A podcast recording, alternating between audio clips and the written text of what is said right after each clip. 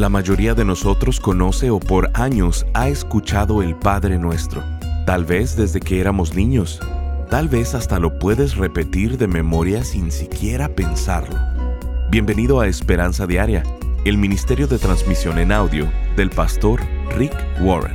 Estamos en la serie titulada Conectando con Dios.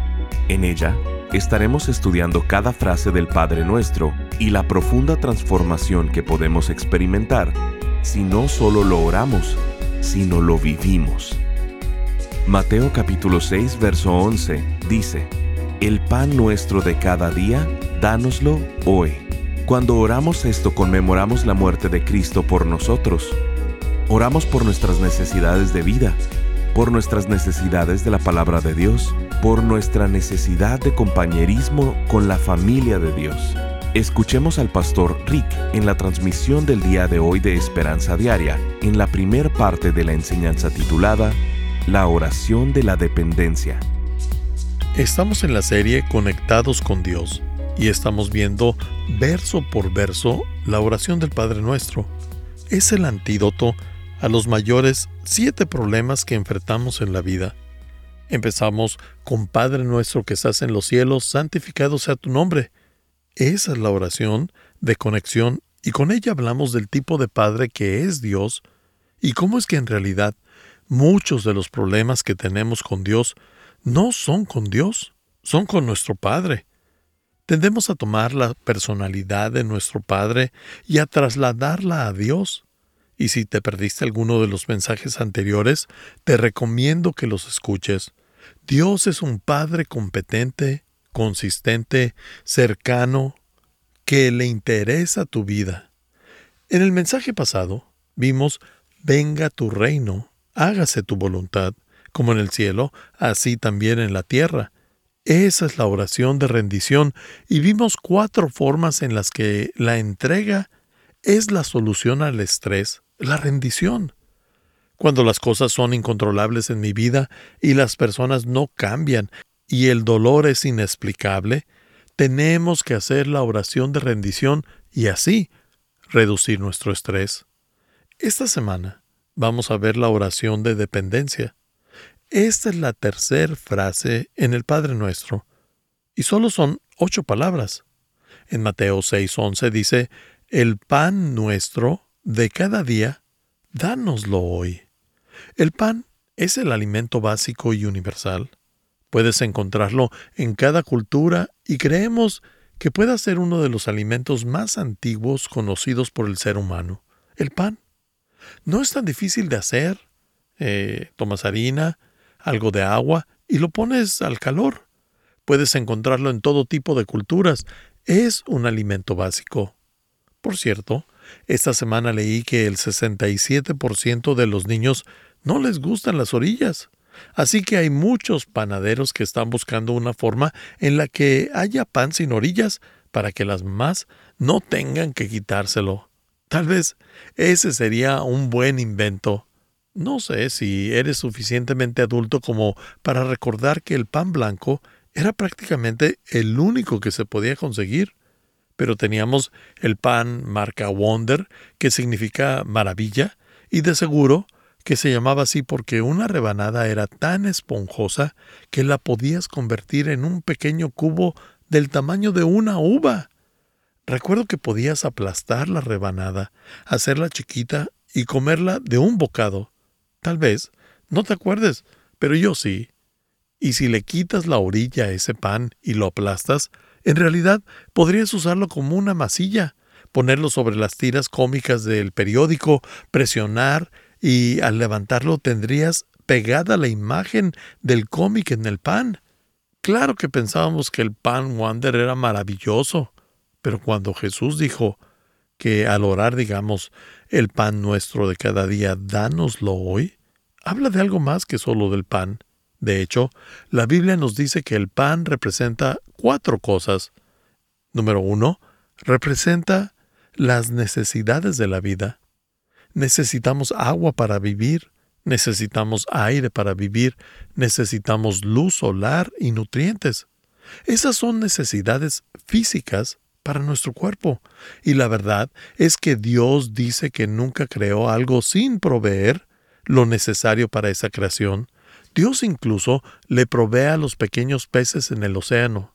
Salmo 104, 25 al 28 dice, Allí está el mar, que abunda en animales grandes y pequeños, como las ballenas, como los peces. Y sigue, cada uno de estos animales espera de ti que a su tiempo les dé su alimento. Tú se los das y ellos lo recogen. Esta es la economía de Dios. Él dice que nos va a proveer y nosotros solo recogemos. Y cuando oramos, el pan nuestro de cada día dánoslo hoy, no significa que vamos a sentarnos en el sillón a esperar que Dios nos lance dinero. No, tenemos que trabajar. Dios dice que Él da y nosotros recogemos. Incluso cuando les dio el maná a los hijos de Israel en el desierto, en el libro de Éxodo, cuando huían de Egipto hacia la tierra prometida, tenían que salir a recoger el maná. El trabajo es parte del propósito de Dios para tu vida construye carácter. De hecho, la Biblia dice en Proverbios 14:23, el trabajo trae ganancias, pero el solo hablar lleva a la pobreza. Así que primero, el pan representa las necesidades de la vida, lo que necesitamos físicamente, pero es más que eso. Hay una implicación espiritual. Lo segundo que representa es la palabra de Dios. La Biblia es pan espiritual, es alimento para el alma, y el pan es un símbolo de las escrituras. Deuteronomio 8.3 dice, No solo de pan vive el hombre, sino de todo lo que sale de los labios del Señor. De hecho, Jesús dijo esto en Mateo 4.4, haciendo referencia a este versículo cuando los hijos de Israel huyeron de Egipto en el Éxodo. Después de 400 años de esclavitud, Dios les dio de Deuteronomio y antes de eso en el mismo verso les dijo, y aunque los hizo sufrir y pasar hambre, después los alimentó con maná. Recordemos que el maná es el pan sobrenatural que Dios hizo que cayera del cielo, para que las personas en el desierto pudieran comer, porque no tenían nada. ¿Y sabes qué significa maná? Esta palabra viene del hebreo que significa ¿qué es eso? Porque cuando lo vieron se quedaron cuestionando qué era, porque nunca antes habían visto algo así. Así que se comían el qué es eso. Tres veces al día por cuarenta años. ¿En cuántas formas se puede preparar maná? Imaginen los libros de cocina que salieron en ese tiempo. Mamá, ¿Qué hay para desayunar? Tenemos omelette de maná. ¿Y de comer? Hay guisado de maná. ¿Qué hay para cenar? Manacota. ¿Cuántas formas habrá de cocinar el maná? ¿Qué es eso? Él nos dice que Dios nos da ese pan y que lo hizo para enseñarnos que las personas necesitamos más que pan en nuestra vida. La vida, la vida real, viene al alimentarnos de cada palabra del Señor. Así que Dios dice que no solo necesitamos nutrición física, sino así como nuestro cuerpo necesita alimento físico, nuestra alma necesita alimento espiritual.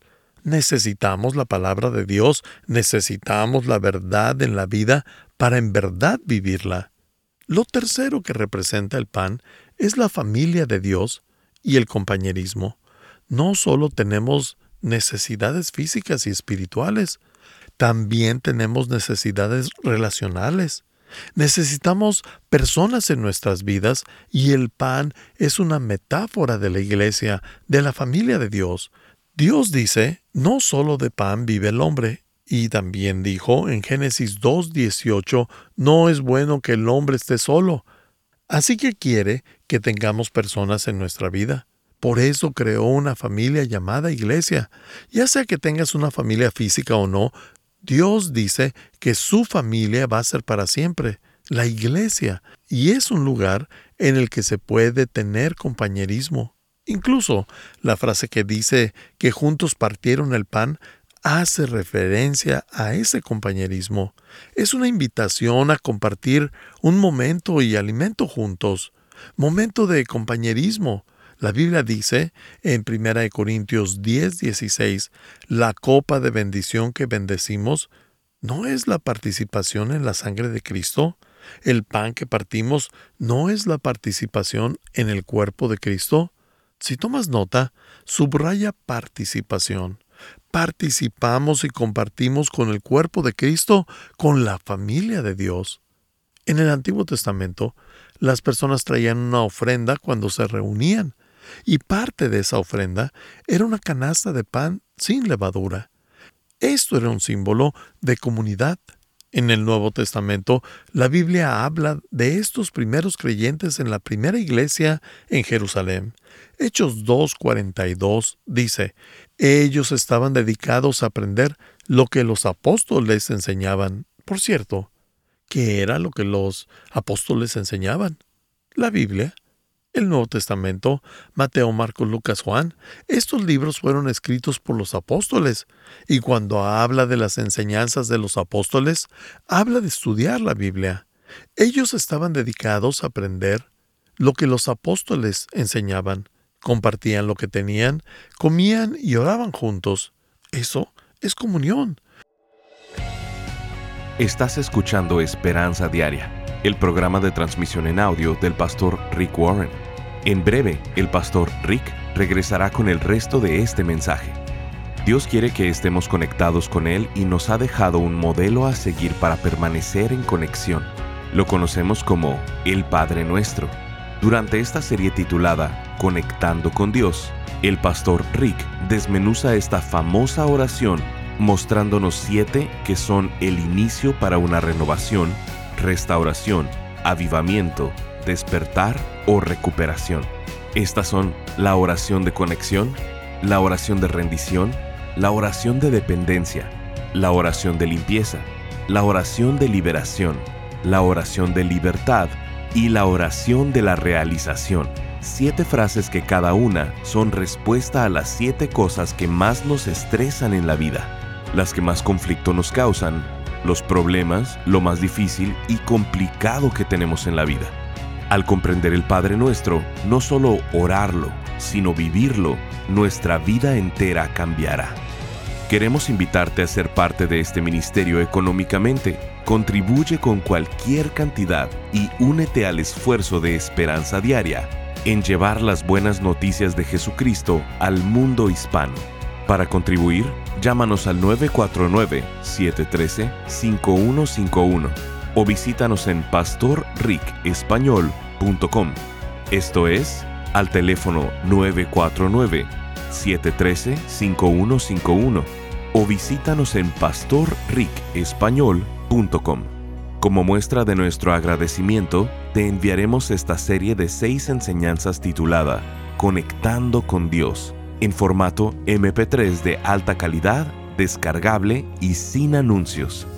Si quieres hacerle saber al pastor Rick la manera en que estas transmisiones han tocado tu vida, escríbele a esperanza@pastorrick.com. Ahora escuchemos al pastor Rick con el resto del mensaje del día de hoy.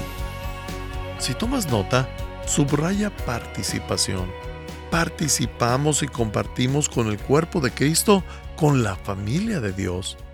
En el Antiguo Testamento, las personas traían una ofrenda cuando se reunían, y parte de esa ofrenda era una canasta de pan sin levadura.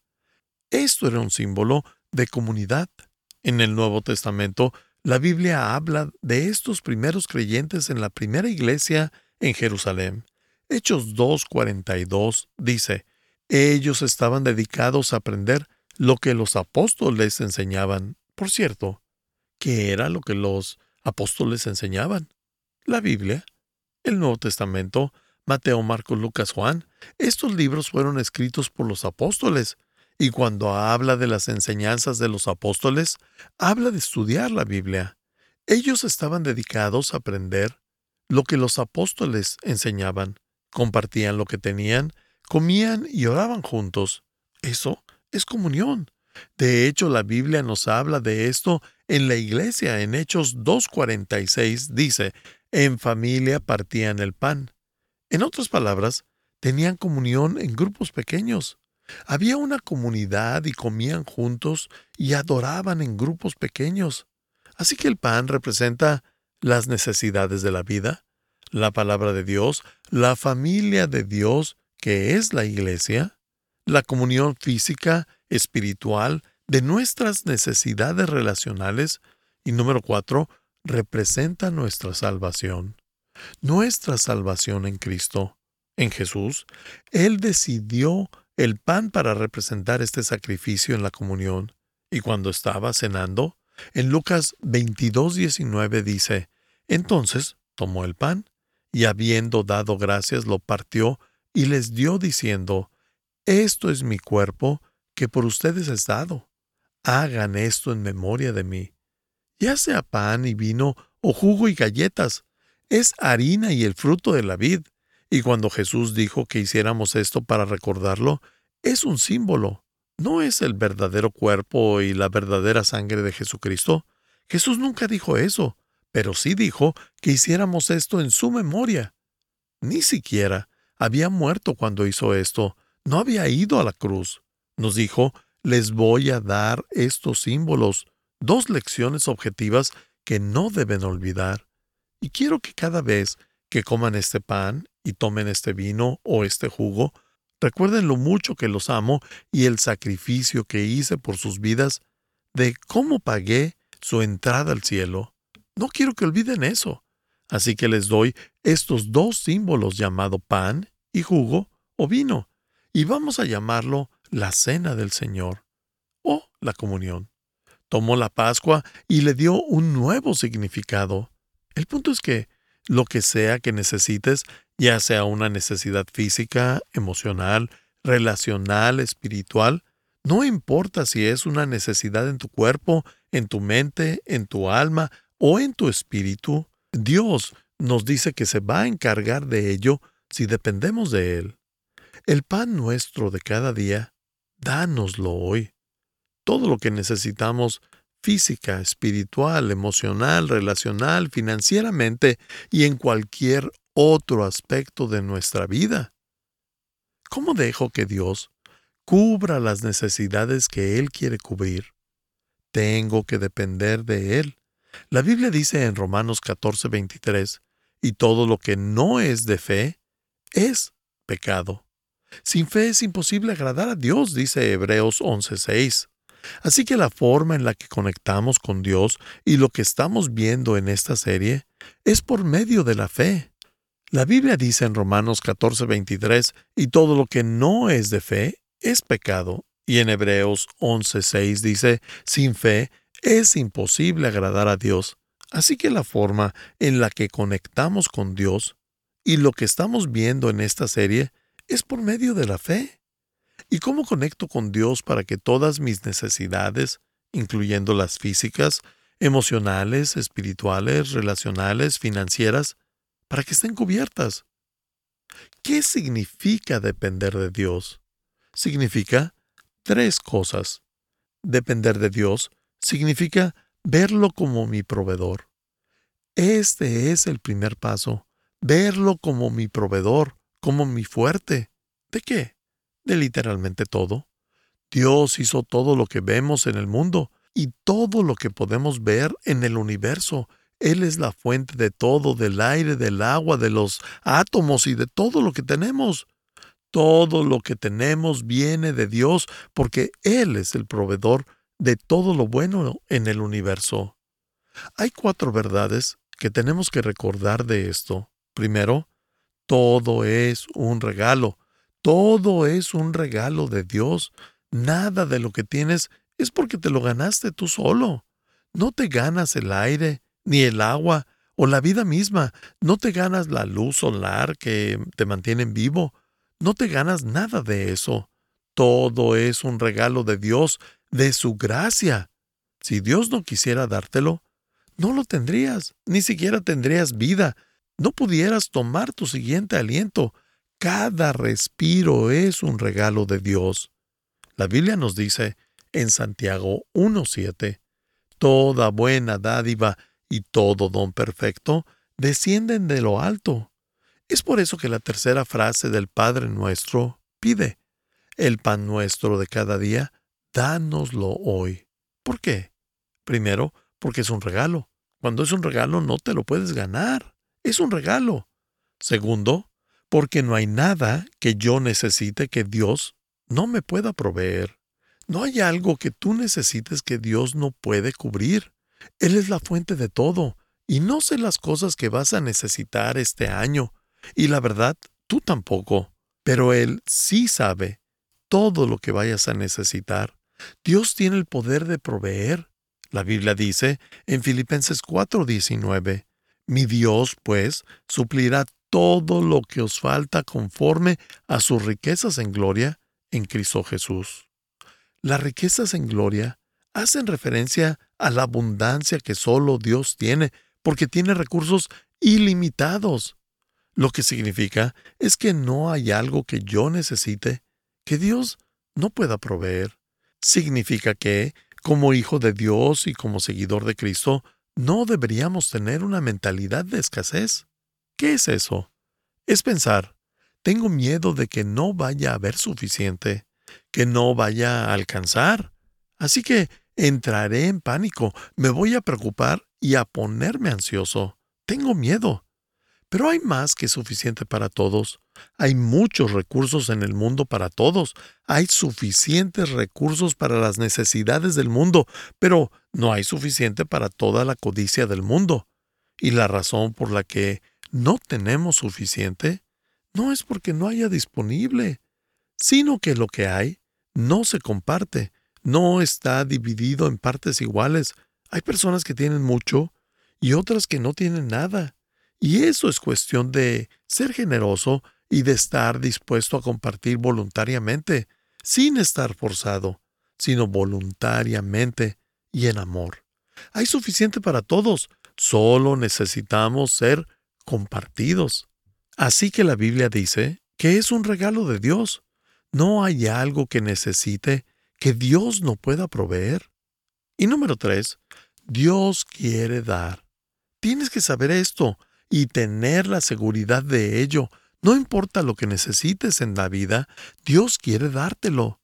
Mateo 7:11 dice, Pues si ustedes, aun siendo malos, saben dar cosas buenas a sus hijos, ¿cuánto más su Padre que está en el cielo dará cosas buenas a los que le pidan? Si mis hijos llegaran a decirme, papá, tengo hambre, ¿qué voy a hacer? ¿Darles un pedazo de plástico para que mastiquen? No, voy a darles comida porque si genuinamente tienen hambre, quiero ayudarles. Y si yo, que soy imperfecto, sé hacer esto, Dios en su perfecto amor hacia nosotros quiere cubrir nuestras necesidades. Él está esperando proveer a tus necesidades. Eso es lo cuarto. Él me está esperando.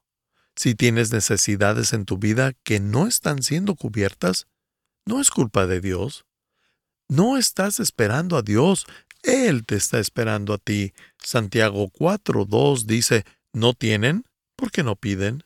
El problema no es que Dios no quiera cubrir tus necesidades, es que nunca se lo pides. Dios dice que no tenemos porque no pedimos. Más de 20 veces en el Antiguo Testamento Dios dice, pídeme. Estás escuchando Esperanza Diaria. Si quieres hacerle saber al pastor Rick la manera en que estas transmisiones han tocado tu vida, escríbele a esperanza.pastorrick.com. Ahora volvamos con el pastor Rick, quien nos compartirá un testimonio de un radio escucha. Pastor Rick, estoy muy agradecido con usted por sus devocionales diarios. Están cambiando mi manera de ver la vida. Deseo con todo mi corazón poder hacer y cumplir el propósito que Dios tenga para mí. Saludos cordiales. Firma Edgar. Gracias por acompañarnos. Si quieres mantenerte en contacto con el pastor Rick, visita pastorricespañol.com y síguelo a través de sus redes sociales. Y si quieres hacerle saber la manera en que estas transmisiones han tocado tu vida, escríbele a esperanza.pastorrick.com. Sintonízanos en nuestra siguiente transmisión para seguir buscando nuestra esperanza diaria en la palabra de Dios. Este programa está patrocinado por el Ministerio de Esperanza Diaria y por tu generoso apoyo financiero.